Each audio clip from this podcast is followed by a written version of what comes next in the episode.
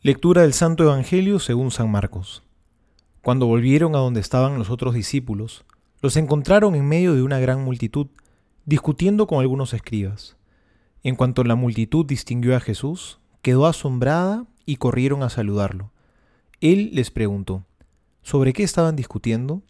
Uno de ellos le dijo, Maestro, te he traído a mi hijo, que está poseído de un espíritu mudo. Cuando se apodera de él lo tira al suelo y le hace echar espuma por la boca. Entonces le crujen sus dientes y se queda rígido.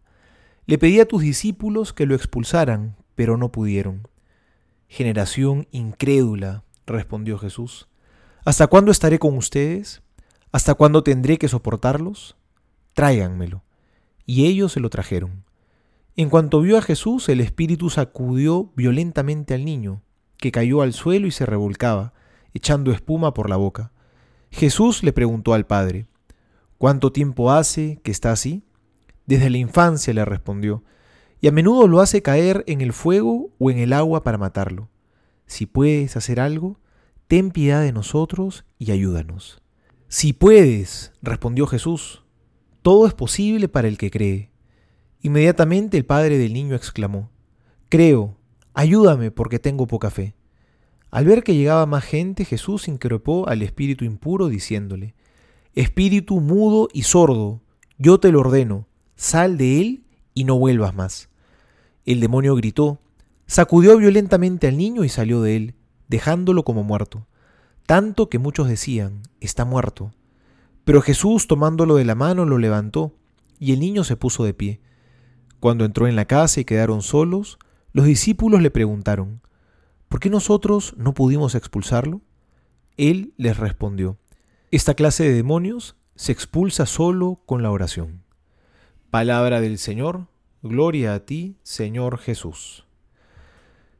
Hoy el Señor nos sorprende en este Evangelio por su dureza y al mismo tiempo por su sencillez. ¿Hasta cuándo tendré que soportarlos? dice en un momento.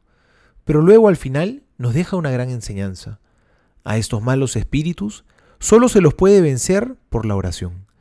Pareciera como que el Señor ha revelado un gran arma secreta, de gran poder, la oración.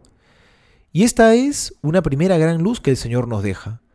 ¿Cuántas veces nos sentimos impotentes o incapaces, no solo de curar enfermedades o graves problemas, sino también para consolar al que está triste, al que sufre, al que clama por nuestra ayuda?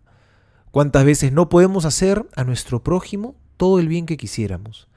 Sin embargo, sí hay algo que siempre podemos hacer. Siempre podemos rezar. Que nadie que se acerque a ti necesitado de algo se vaya con las manos vacías. Siempre tenemos algo que dar. Siempre podemos rezar por el otro. Y la oración por el otro no es una ayuda secundaria, sino que es más bien el arma más poderosa de todas. Es la primera y mejor ayuda que podemos ofrecer. Por eso preguntémonos, ¿cuánto confío en el poder de la oración? También en nuestras propias vidas hay luchas que solo se podrán vencer si somos personas de oración.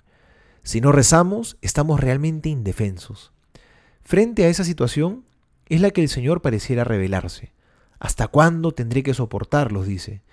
Y no es porque Jesús haya perdido la paciencia, sino porque queda en evidencia lo necios que somos si pretendemos ser santos, pero no rezamos.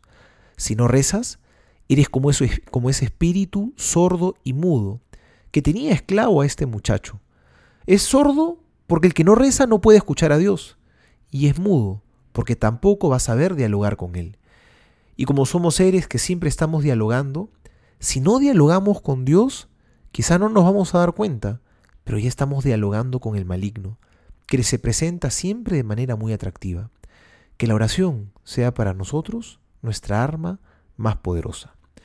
Soy el Padre Juan José Paniagua y les doy a todos mi bendición, en el nombre del Padre y del Hijo y del Espíritu Santo. Amén.